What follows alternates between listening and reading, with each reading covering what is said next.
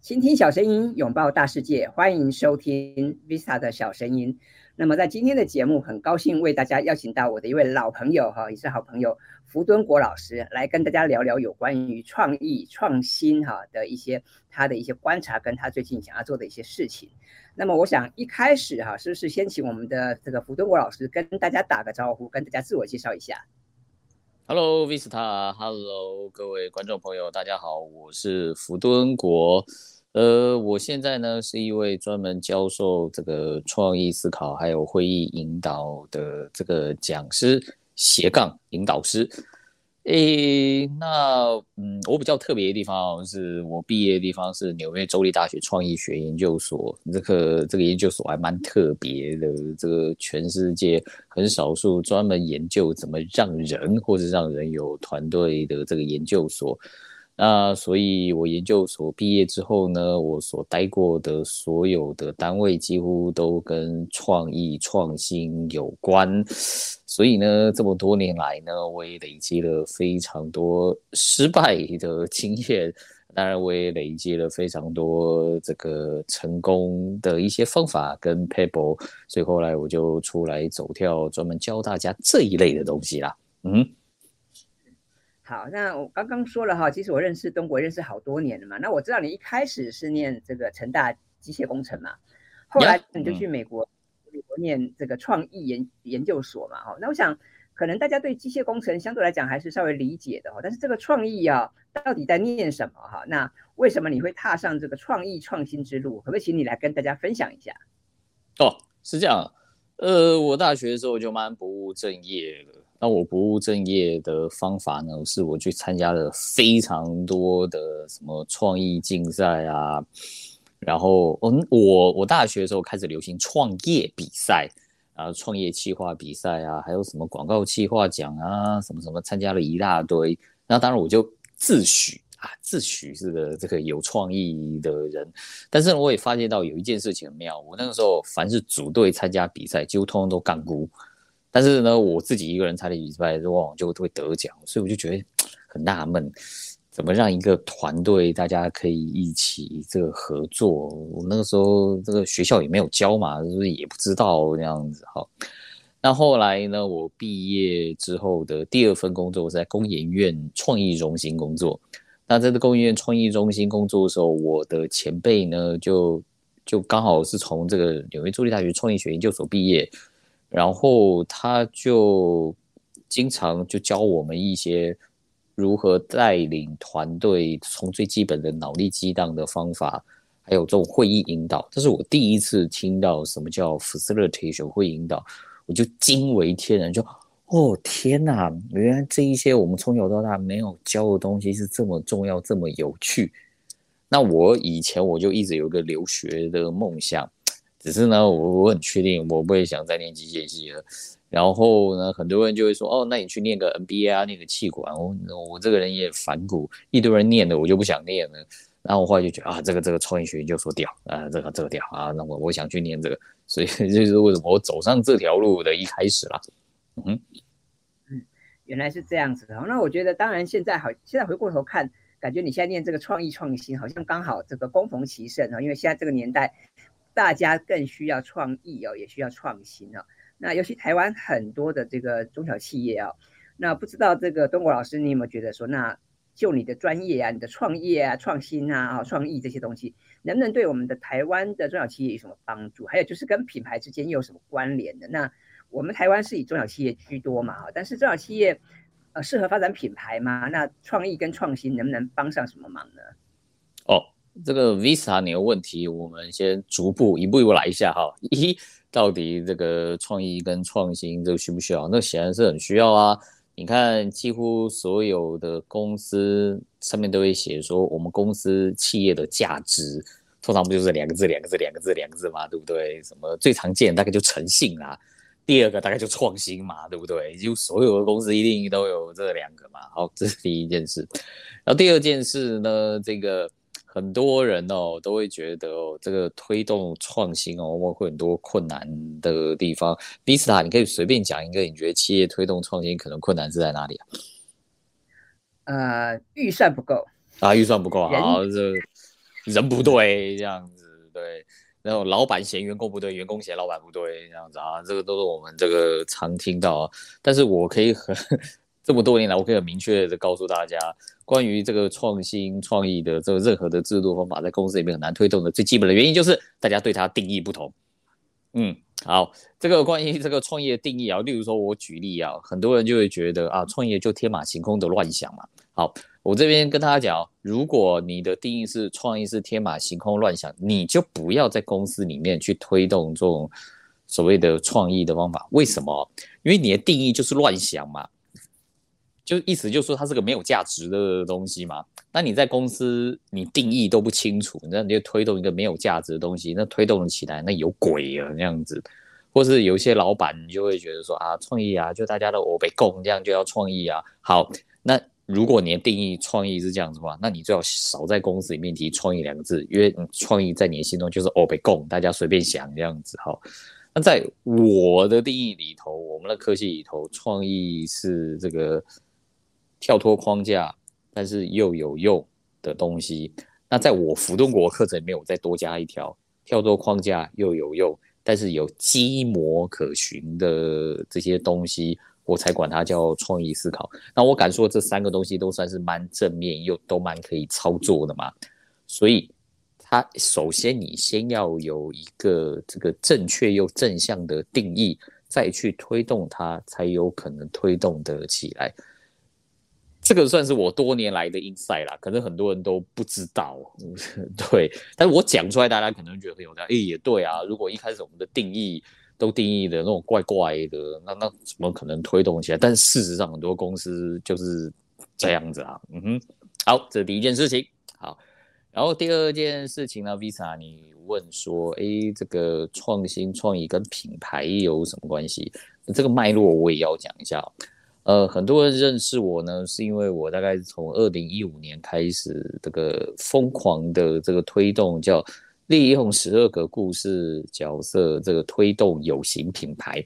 好，这个利用十二故事角色的形象推动这个创造有形品牌。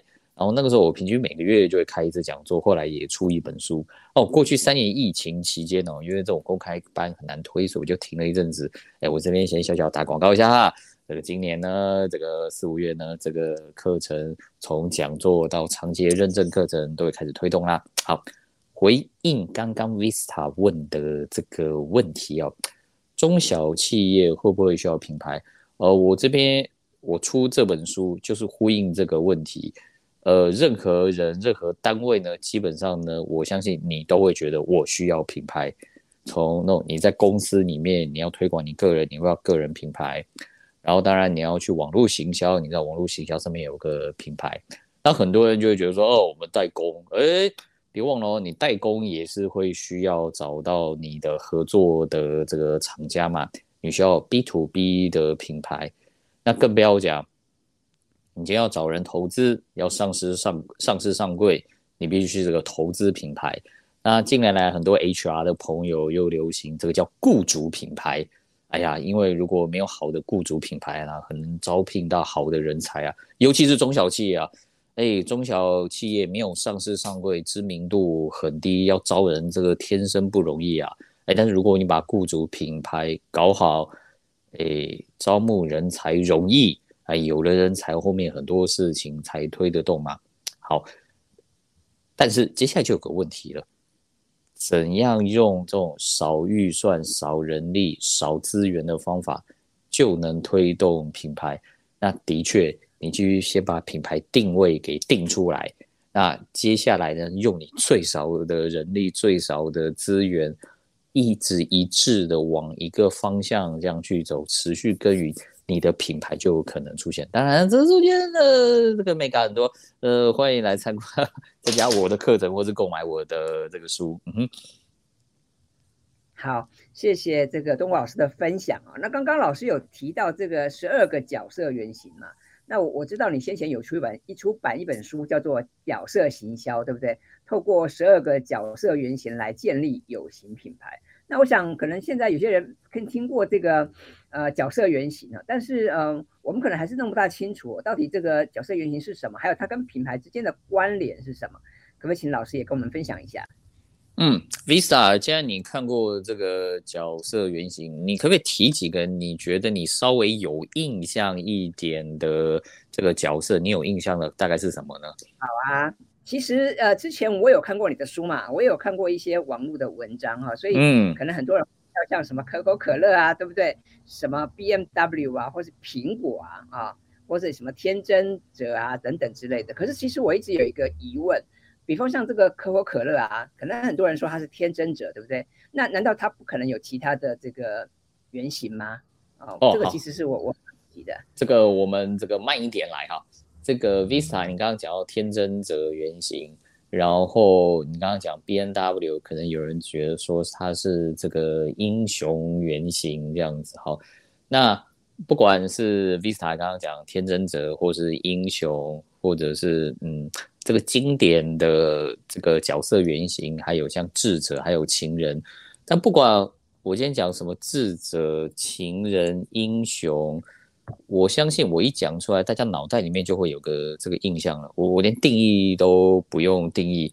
例如说，假设我们今天讲个英雄，我们脑袋里面的既定印象力是啊，长得很魁梧嘛，对不对？可能手上拿着一把刀啊，或什么的肌肉猛男啊，这样子哈、智者可能我们脑袋里面大概就想象，嗯，可能是个那种白发苍苍的，诶，经历过这个岁月的，长了很多智慧的。那经典形象，你大概手上就是要拿本书什么之类。诶，这个很妙哦，这些词汇我们都没有精确的定义，但是你你放诸四海，你大概去问每个人，大概脑袋里面，你只要记住这四个字：既定印象、刻板印象，几乎很快的就会这个出现了。好。那这个在这个打造品牌的时候，我们就是利用大家脑袋本来就已经有的这一种叫做刻板印象或是既定印象，这样去规范我们自己的品牌行为。这样子的话，我们做的事情就会符合很多人的既定印象。这样子的话，就会让人这个印象深刻，是这个方法的它的基本脉络。那我会学到这个方法，这个也是很妙。我以前在华硕工作的时候，我在华硕总经理室工作，的确也就碰到了一个很多，嗯，台湾的公司碰到的问题。绝大多数的台湾公司的发机，通常都是这种技术挂帅嘛，可能就是老板啊或什么的，先有一门很独到的技术，所以绝大多数都代工起家。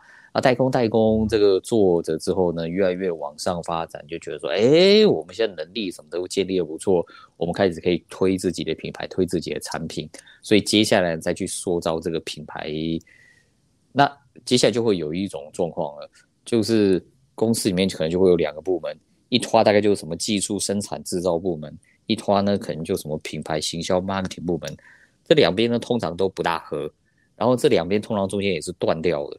就是大概反正这东西生产出来、制造出来，marketing 在想办法要给它冠一个名字或什么，想办法把它弄出去，中间总感觉好像是是断掉的，不大一致。所以我那个时候呢，我就在想，那那我怎么办公室解决这个问题呢？这个 超大的问题啊！那个这个好，然后那个时候我就很闷呐、啊，所以我就 因为很闷啊，所以我就斜杠去干一件事情，我就写小说。我从小到大一直就有一个那一种小说梦，这样子就觉得啊，心情闷嘛，就写一写小说。那写写小说，我就想说去上一上一些小说课程好了。哎，我去上了几个这个小说课程哦，其中有一个人，那个 Vista 大概认识这个许荣哲老师啊，好。然后这个许荣哲老师呢，他哎，其实不止许荣哲老师，很多这个在教小说课的这个。老师通常有提到一个东西叫角色原型，哦，那个时候我就开了一个脑洞，哦，原来啊，我们这一些观众习惯的角色，原来基本上都有一个模型。对，例如说像我刚刚讲英雄原型，你今天要塑造一个这个英雄啊，他一定长得很魁梧，这个高大啊，讲话声音低沉威猛这样子，绝对不可能今天有个英雄出来，那突然用那种娘娘腔，然后在路边贪小便宜这样子啊，不行，所以通常都会有一个一个一个个的模型这样子。好，因为这个模型符合观众的期待，于是呢，我就连接到，哎，那既然这样子。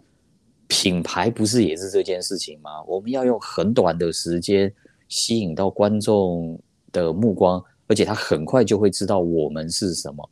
那当然，我更重要的一件事情是我那时候学会议引导。会议引导其实有一件事情很重要，就是我们在会议当中不断的用很多方法协助大家达成共识。公司里面很多时候达成共识才能往下走一步嘛，达成共识才能往下走一步嘛，达成共识才能往下走一步嘛。所以我那个时候就发现到，哇、利用这一个十二原型协助大家达成品牌共识，然后接下来开展品牌行为，超有效率。那所以我就开始设计很多这个方法，然后就开始整门课的理论就开始就出来，后来也出来这本书。所以这整个脉络是这样子的。嗯哼，原来是这样子哈，听起来是很有趣哈。那嗯，我们再来想想看哦，这个角色原型哈，跟品牌之间哈的关联是什么？那这边老师可以跟我们分享一下，为什么这些企业哈，它要有这个所谓的品牌共识啊？那刚刚我们提到，是不是我们借助这些十二个原型来帮助我们做一些连接呢？比方说啊，想到这个可口可乐啊，我们看到那个红色的 logo，对不对？就想到天真。那看到那个 BMW 的 logo 或是什么，你就想到哇，这个英雄啊，开车出去这个这个油车河，感觉好像跟英雄有些连接哦。那这个部分可不可以请老师来跟我们分享一下？哦，好，这个 Visa 可能。跟很多我们现在看这个节目的观众，可能有时候你从事行销业务规划或什么之类的，呃，假设你今天是个所谓的乙方好了，你今天可能要去接案，通常你第一件事情，你碰到这个甲方爸爸，你一定会问他说，诶，那你们公司对你们的这个产品定位啊，或者是这个品牌定位是什么呢？通常这个双方先要达成个共识嘛。那通常呢，我们这个接案方啊，碰到最讨厌的，也就是你问这个甲方爸爸，啊，你这个品牌定位是什么，或者你产品定位是什么？呃，他可能说，呃，不知道，讲的，呃，你帮我弄出来一个啊，或者讲那个很模糊笼统的，哦，我就是有个很屌的定位啊，或是，呃，我就算这个一出来啊，大家就语不惊人死不休，很厉害的品牌啊，你知道这有奖跟没有奖一样嘛，对不对？那。如果这个定位不清楚，即便我们资源很多，那你大概都知道，下面接下来就多头马车啊，就每个人都发挥他所谓的创意啊。今天呢，有个人小编在广告上面贴个贴文，是搞个很胡闹的啊。另外有一个小编呢，弄了一个影片，是很感动的啊。另外呢，又有一个这个接案的人帮你在那个。杂志上投放的一个这个广告，哎，这个是很这个煽情的，哇，那不就是多头马车这样子？那到那你知道这花了再多预算，搞了再久，反正几乎是把你这个品牌给弄臭啊，这样子。好，那这也很妙。关于品牌定位，那其实我们有时候看了我们台湾很多的品牌，其实就是这样子。它每一期的广告都不大一样，就好像每一年，这是我大胆揣测啦，可能换了一任广告商，或者换了一任行销主管，接下来整个的这个形象，这个广告就全部大洗盘一遍。那你可以想到，如果每年都洗盘一遍，每年都洗盘一遍，那个形象是没有办法累积下来的嘛？那我这个于是我就可以很好的推估啊，可能就在这个企业里头的最源头，那个。品牌定位就是不清楚，所以换了一任广告商啊，换了一任这个广告主管，就就全部大洗盘、大洗盘、大洗盘，这对企业来讲是很伤的一件事情。但我也发现到，呃，我们绝大多数好像学广告、学行销，都在学后端的创意。就哎、我们这个定位出来之后，我们怎么让我们的广告有创意啊？怎么吸睛啊、吸眼球啊？怎么转换率啊？或什么？但因为我是学会议引导出身的，所以。我比较 care 跟比较关心跟擅长的是协助企业源头的内部同仁先找到那个共识。那我们的理论呢是先找到那个共识，这个品牌是什么，后面的品牌行为，我说白了，市场上有那么多，你连抄你都大概知道是怎么怎么给抄出来的这样。但如果你那个定位不清楚，即便市场上有一堆东西让你抄，你大概都不知道该怎么个抄法嘛。所以这是为什么我们我那么 care 这件事情。那也很谢谢这个 Vista 这个今天给我个机会来上你的节目，接下来我等于是预告一下，也因为我观察到了这一点哦，所以呢，我今年准备开一个认证课。这认证课呢也不是太了不起，说啊我福东国是很很屌，可以发认证，而是我想要协助很多，就像我讲这个乙方。这个做这个行销很厉害的这些行销朋友，我知道你们卡在一个地方，有时候你只要我们那个甲方爸爸案主他不明确不知道他的这个品牌定位什么，你就很难下手嘛。或有时候他嘴巴跟你讲个这个品牌定位，隔三天又换一个，隔五天又换一个，隔六天又换一个，或是有另外一个高阶主管出来讲讲话，他又换了一个，哦，这个你们也难做事嘛。所以，我希望能够协助大家了解怎么可以做好这个共识引导的工作。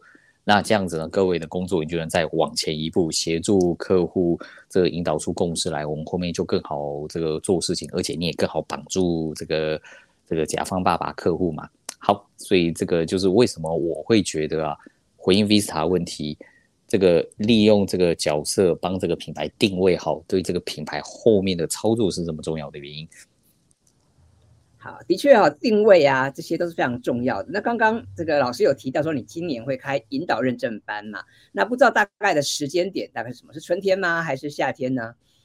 哦，这个春天也差不多快要结束啦，然后可能快的话，应该会在五六月吧，这样子。嗯哼，我还在找那种，就是那个时间，这个可能要有一点密集，但是不要大家压力。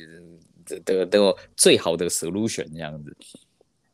好，我想如果对这个创新或创意有兴趣的朋友，我想不要错过这个老师的这个引导认证班，因为我想，呃，在这个引导认证班里面，除了可以去了解老师最新的一些论述跟他的观点之外，我想也可以帮助各位在职场上哈，可以怎么样去跟你的案主或是跟你的老板做一些沟通，我觉得这是蛮值得期待的。那么如果说老师很快把这些资讯啊提供出来的话，我也会再把这个资讯放在我们节目的资讯栏哈，还有就是老师开的一些相关的课程，还有老师过去出版的书啊，我也把它列在我们节目的资讯栏，欢迎大家都可以参考选购哈，来可以来这个一起来了了解一下到底品牌是怎么一回事，然后这个角色原型又是怎么回事，然后他们中间啊可以怎么样的串联，怎么样的整合，我想这是非常有意思的事情。那最后啊，我们节目的最后，我想是不是可以请这个敦国老师再给我们这些啊听众朋友们一些建议呢？如果今天听了老师的分享，觉得哎创新啊创意好像不只是在课堂上学到的那些理论哈，想要实际把它应用在工作或者是生活上，那老师有没有什么建议可以给大家呢？嗯，我的建议这个比较 回应到我们刚刚前面的一件事情哦。呃，我猜很多人也在工作里面，你会跟别人这个提到这个创新创意啊什么，就像我刚刚讲嘛，很多公司你说什么企业价值，那个创新就是通常一定在里面嘛。但是我敢说，很多大家提到这件事情的时候，就会跟别人有一些些冲突，或是有一些些意见观点不同。千万记得，第一件事情先去理清楚，呃，老板或者某某同仁，在你心中，你心中的创意。是什么定义啊？先搞清楚定义，再来吵后面的架。你知道，有时候光是前面定义哦，有时候就是你问十个人哦，会有二十八种不同的定义啊。其实大家真的有争执的是在那个前面啊，不是在后面，大家想法不同啊。这是我跟大家提供一下这个老司机这么多年来的观点啊。嗯哼。好，那还有其他的建议吗？因为我刚刚这个东国老师提到这个部分，我自己也蛮有同感的。因为过去无论我在这个企业服务的时候，或者是我在帮一些企业做顾问咨询的时候，我也发现很多人哈，就像这个瞎子摸象哈，这个大家看到的或摸到的那个部位不一样哈，所以谈谈到的一些想法其实是南辕北辙。我想这个部分的确像老师提醒我们的，一开始你可能要先了了解一下彼此的认知，然后了解大家的这个定义是什么呢？缩小中间的这个差距，这样子我们才能够凝聚共识哦，才能够去想那后续的这个计划要怎么拟定。